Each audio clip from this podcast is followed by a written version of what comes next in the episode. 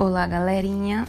Então vamos à leitura do texto O primeiro amor é vivido em fantasia.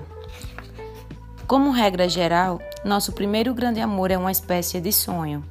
A pessoa que desperta em nós todo o sentimento, toda a vontade de agradar e de se dedicar nos mínimos detalhes, toda a vontade de aconchegar e ser aconchegado, na maior parte das vezes nem sabe do nosso amor por ela. Não temos coragem de contar, pois morremos de medo da rejeição. Não queremos também, contudo, a aceitação, pois isso nos levaria a um relacionamento real para o qual não estamos preparados. Ou seja, não contar interessa nos dois casos. Se algum amigo super íntimo fica sabendo e faz alguma brincadeira a respeito, ficamos com o rosto vermelho, negamos tudo e fingimos indignação. A outra pessoa, a amada, fica sem saber se é gozação ou se é verdade. Melhor assim.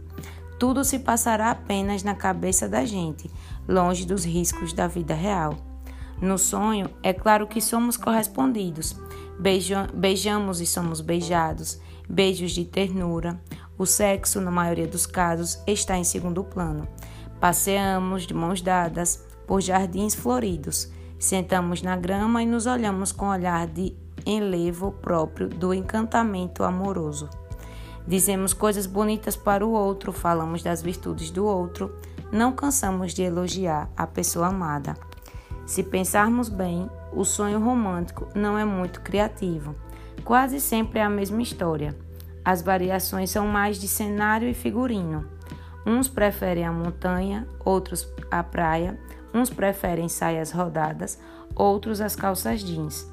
O amor é o prazer da companhia, os elogios que esse prazer costuma trazer para nossos lábios e também a insegurança.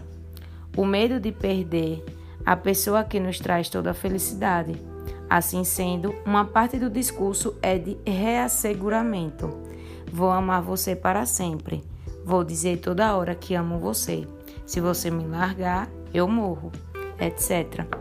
Sempre que vivemos o amor, o fazemos como se estivéssemos vivendo uma história extraordinária. A verdade, no entanto, é que é uma história extraordinária, exatamente igual a todas as outras histórias de amor. E isso não faz mal algum, porque é bom do mesmo jeito.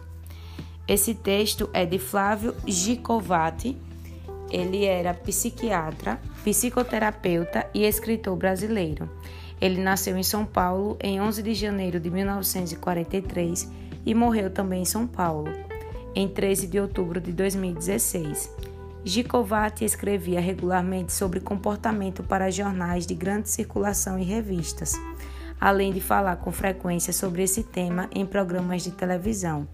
Nos últimos 30 anos, escreveu 25, 25 livros sobre questões relacionadas à vida social, afetiva e sexual e seus reflexos na sociedade.